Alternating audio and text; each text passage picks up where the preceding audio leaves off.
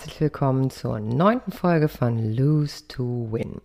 Der Podcast, in dem du hören wirst, wozu Verlieren gut ist und warum du dabei immer gewinnst. In dieser Folge wirst du erfahren, warum Worte so magisch sind und wozu es manchmal besser ist, sie nicht zu benutzen. Schön, dass du wieder dabei bist bei Lose to Win, denn du kannst es auch. Verlieren, um zu gewinnen. Viel Freude beim Reinhören und bleiben. Magie der Worte. Und wenn wir uns dann streiten, dann platzen die Worte so aus mir heraus. Ich kann mich dann oft selbst nicht steuern, weil ich so wütend bin. Ich sage dann auch Worte, die eigentlich auch gar nicht so gemeint sind, aber irgendwie muss es dann raus. Berichtet mir ein Klient, der gerade in einer Trennung steckt. Meine Frage an ihn ist, wie fahren Sie denn Auto?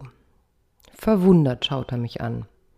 Nun, wenn ein anderer Autofahrer vor Ihnen sich absoluten Blödsinn zusammenfährt, kennen Sie das Gefühl, dass man gerne einfach mal dem Vordermann hinten drauf fahren würde? So schön mit ordentlich Schwung, einfach mal reinkrachen, weil er einen so nervt mit seiner Gurkerei? frage ich ihn. Klar kenne ich das Gefühl und klar, das wäre doch super. Hm. Allerdings würde mein Autoversicherer das ziemlich blöde finden und mein Auto und das des anderen Autofahrers wäre ja dann kaputt. Heißt, ich müsste eine Menge Geld für den Schaden bezahlen. Hm. Sie kennen also die Konsequenzen und geben deshalb Ihrem Impuls nicht nach? frage ich ihn. Natürlich mache ich das nicht. Selbst wenn ich es wollte, ist es ja viel zu teuer, entgegnet er mir. Können Sie mir erklären, warum Ihre Impulskontrolle im Auto besser funktioniert als in, in den Gesprächen mit Ihrer Frau? Jene haben sie, wie ich aus dem letzten Gespräch erinnere, mit ziemlichen Schimpfworten belegt und äh, sie ihr an den Kopf geknallt. Hole ich ihm sein Gesagtes wieder ins Gedächtnis. Das ist doch was ganz anderes. Sie können doch meine Frau nicht mit meinem Auto vergleichen, erwidert er aufgebracht. Stimmt, sage ich. Das kann ich nicht. Jedoch ist der Impuls des Verärgertseins in beiden Situationen ähnlich. Nur ihre Art damit umzugehen anders. Das wäre ein Blechschaden, der teuer wäre. Das andere ein emotionaler Schaden, der nicht zu begleichen ist. Denn ein gesagtes Wort können wir nicht zurücknehmen. Aber wenn sie mich doch so aufregt mit ihren ganzen Dingen, die sie mir in den Kopf wirft, was soll ich dann machen, außer zurückbrüllen? Soll ich dann gar nichts sagen? Dann hat sie ja gewonnen, erzählt er weiter sehr aufgebracht. Hm, Sie merken, dass Ihnen der Streit nicht gut tut. Dann nehmen Sie ihm seine Macht und entziehen entziehen ihm ihre Aufmerksamkeit und ihre Zeit. Denn es gibt immer einen Sender, in diesem Fall ihre Frau, und einen Empfänger, in diesem Fall sie. Ist der Empfänger, nämlich sie, nicht auf Empfang eingestellt, kommt auch nichts bei ihnen an. Ach, wenn sie mich Arschloch nennt, nenne ich sie halt Schlampe. Sie hat mich doch betrogen, sie hat alles kaputt gemacht, erwidert er trotzig. Ich kann ihren Ärger und ihre Verletztheit verstehen, möchte sie aber auch fragen, ist es der beste Weg, für, sich, für sie zwei sich weiter zu beleidigen und in der Vergangenheit haften zu bleiben, wo es so wichtig wäre, auch für den Umgang mit den Kindern, ein herzliches Miteinander zu forcieren, als sich mit negativen Worten zu beleidigen? Einer darf aussteigen aus dem Streitkarussell, denn mit jedem Wort, das beleidigt, rücken sie ein Stück mehr von einer Einigung für sich und die Kinder ab. Jedes Wort wird im Impuls verschossen und kann nicht mehr zurückgenommen werden. Es bleibt im Raum hängen und auch im Herzen des anderen. Mein Klient lehnt sich im Stuhl zurück und wirkt nachdenklich. Für dich habe ich hier drei Beispiele für provozierende Worte des Partners und wie du deeskalierend damit umgehen könntest. Dein Gegenüber sagt zum Beispiel, du bist das Letzte, du hast alles kaputt gemacht.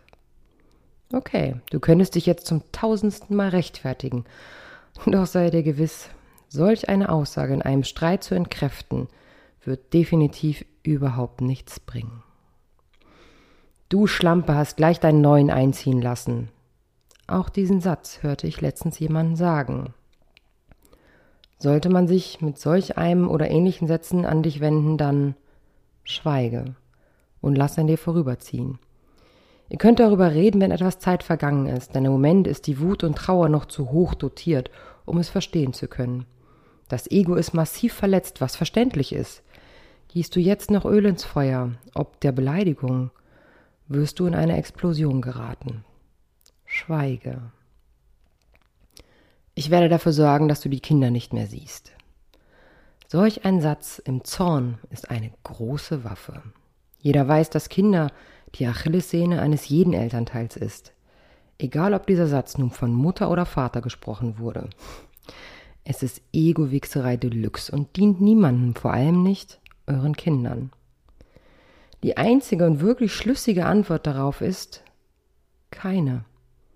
Auch wenn es noch so schwer fällt und das Herz noch so getroffen wurde mit dieser Drohung, jede Diskussion, jede, jede Gegendrohung führt nur dazu, dass sich die Fronten noch mehr verhärten. Einer von beiden sollte einen kühlen Kopf bewahren. Sei du der kühle Kopf. Lose to win. Du kannst das auch.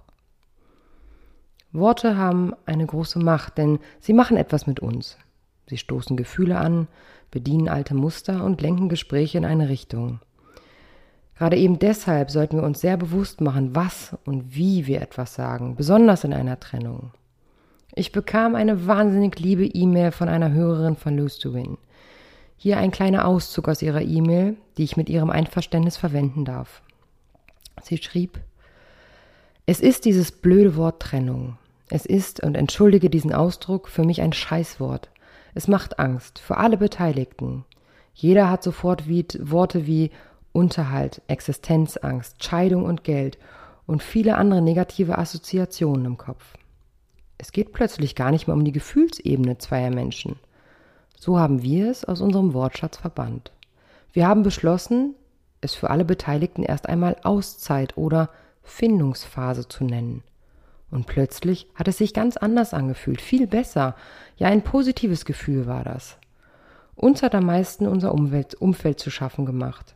Sie kennen nur den Begriff Trennung und auch Sie haben sofort Ihre Assoziationen dafür, dafür im Kopf gehabt und das finde ich so schade, gerade auch im Umgang mit Kindern. Die Kinder kannten den Begriff Trennung von Freunden und haben natürlich auch mitbekommen, wie die Trennung anderer Eltern ablief. Manchmal eben nicht so schön. Ich wollte meinen Kindern nicht diese Angst mit einem Wort machen. Aus diesem Erfahrungsbericht kann man meines Erachtens nach deutlich hören, was ein Wort für eine Wirkung haben kann. Ich bin sehr dankbar für diese E-Mail und die damit verbundenen Geschichten, die ich damit teilen darf. Die Wirkung dieser drei Worte kennen wir alle. Ich liebe dich. Für die meisten Menschen sind diese drei Worte elementar, um ihre, starken, um ihre starken Gefühle für einen Menschen auszudrücken. Wenn wir es genau nehmen, sind es aber tatsächlich nur drei Worte. Diese Worte haben jedoch scheinst eine wahrhaftige Magie. Sie sollen unserem Gegenüber erklären, ja sogar beweisen, was in unserem Inneren für ihn lodert, wie tief unser Verlangen und unser Begehren nach dieser Person ist und Treue, Loyalität und Zugewandtheit verbalisieren. Tisch, Baum und Fahrrad sind auch nur drei Worte. Für sich genommen beschreiben sie Dinge, ohne ihnen eine Emotion zu verleihen. Der Satz Ich liebe dich hingegen versucht einen Zustand und ein Gefühl zu beschreiben, das ich doch eigentlich eher fühlen kann. Geborgenheit, Empathie, Loyalität, Freundschaft, Verlangen, Verlässlichkeit, Zärtlichkeit, für den anderen einstehen, eine Hand nehmen ohne ein Wort, ein Blick, der keine Worte braucht, ein Lächeln, das mehr sagt als ein Wort. All das sind Dinge, die ich fühlen kann, wenn ich liebe und die auch mein Partner fühlt, wenn er liebt. Oder? Ein Klient sagt kürzlich zu mir, sie sagt nie, dass sie mich liebt. Ich muss das aber von ihr hören, damit ich weiß, dass es auch so ist. Fühlst du denn ihre Liebe? war daraufhin meine Frage. Ja, ich fühle es, jedoch muss ich es doch auch hören, entgegnet er mir. Ich komme nicht umhin, mich zu fragen, brauchen wir wirklich diesen einen Satz, um zu wissen, dass wir geliebt werden? Es sind nur Worte, und was ist ein Wort gegen ein Gefühl? Das Wort besitzt eine große Macht. Wähle es mit Bedacht, ob nun in einer liebenden Beziehung oder in einer Trennung, einer Auszeit oder einer Findungsphase. Denn ist es einmal ausgesprochen, so kannst du es nicht zurücknehmen. Manchmal braucht es doch auch einfach keine Worte. Oder Lose to Win. Du kannst es auch.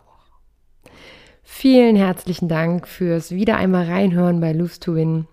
Ihr bemerkt, wie sehr mir das Freude macht, diese Episoden aufzunehmen und auszuarbeiten. Und ich finde es toll, wie ihr ähm, mir dabei helft, mir eure E-Mails schickt. Und ähm, aus zeitlichen Gründen schaffe ich es momentan nicht, weiterhin jeden Freitag eine Folge zu veröffentlichen und muss das jetzt leider jede zweite Woche machen, das Veröffentlichen oder darf das machen. Ähm, ich hoffe, ihr könnt das irgendwie nachvollziehen und verstehen, weil ich möchte natürlich mit den kurzen Folgen, die ich für euch schreibe, ähm, immer auch eine Message mitgeben. Und da ich nebenbei auch arbeite, möchte ich mir dafür ein bisschen mehr Zeit nehmen und für mich ein bisschen den Druck rausnehmen, weil ich möchte natürlich, dass es ähm, auch hängen bleibt und ähm, dass jeder was mitnehmen kann von Lose to Win. Deswegen nur noch jeden zweiten Freitag. Trotz alledem könnt ihr mir weiterhin E-Mails schreiben unter d.weber at hardlight-coaching.de, mir folgen bei Instagram unter dianaweber14114. Ihr könnt auch gerne ähm, die Folgen von Lose to Win über meine Homepage äh, www.hardlightslose-to-win.de ähm, hören und dürft gerne Kommentare hinterlassen, da freue ich mich ganz besonders. Und ja, bis zur nächsten Folge Lose to Win, passt auf euch auf.